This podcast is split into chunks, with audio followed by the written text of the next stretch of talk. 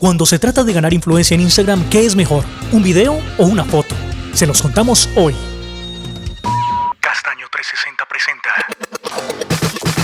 Marketing al día un podcast de marca. Hola, yo soy Brandy y una vez más les doy la bienvenida a Marketing al Día, el podcast. Un podcast donde hablamos de marca, hablamos de redes sociales, hablamos de marketing digital, hablamos de e-commerce, hablamos de funnels y de todos estos temas que nos interesan cuando se trata de posicionar nuestra marca de producto o nuestra marca personal a través del el mundo del marketing. Pues bueno, hoy vamos a hablar específicamente de redes sociales y más exactamente de Instagram. Vamos a hablar de dos elementos claves en el mundo de Instagram, las fotos y los videos cuáles generan más influencia, cuáles son más importantes para ganar seguidores, cuáles generan más interacción y con cuál nos posicionamos más fácil. De eso hablamos hoy aquí, en Marketing al Día. Posicionarse en Instagram definitivamente es una de las grandes metas del marketing digital, sobre todo por estos días cuando esta red social es tan tan importante. Pero las estrategias para lograrlo son tan variadas que prácticamente nadie se pone de acuerdo en cómo hacerlo. Algunos incluso aseguran que la compra de seguidores no solo es válida, sino que posiciona como si se tratara de la generación de contenido orgánico. Pero hay otros que se concentran en la generación de interacciones sin importar la calidad de las imágenes, mientras algunos más aseguran que la clave es la saturación de publicaciones, publicar 3, 4, 5, 10 veces al día.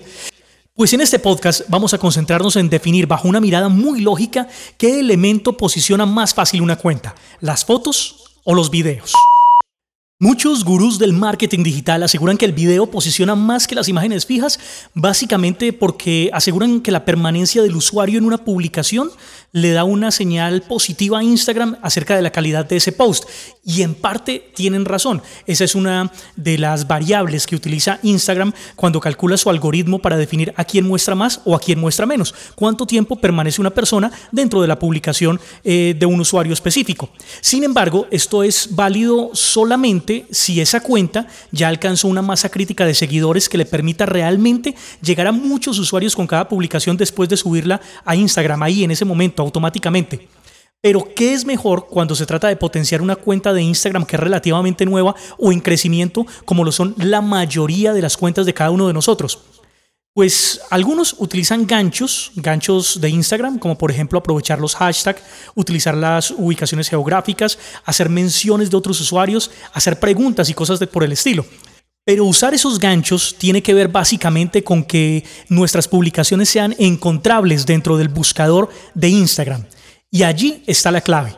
¿Qué son mejores? ¿Las fotos o los videos? Vamos a definirlo con un ejercicio básico. Tomen su teléfono en este momento mientras están oyendo este podcast, abran Instagram y vamos a hacer el siguiente ejercicio. Ya tienen abierta su aplicación de Instagram. Ahora vayan al buscador. ¿Qué vamos a hacer? Vamos a buscar un hashtag cualquiera, un hashtag que sea de su interés. En mi caso, por ejemplo, voy a buscar numeral marketing. Entonces, busco numeral marketing y vamos a ver qué resultados aparecen. En la parte superior, al lado derecho, aparece un video. Y si sigo bajando, me encuentro otro tal vez en la tercera o cuarta línea sobre el lado izquierdo. De resto, todas son fotografías. ¿Qué quiere decir eso? Que dentro de los resultados del hashtag numeral marketing, en la parte superior fácilmente visibles aparecen solamente dos videos.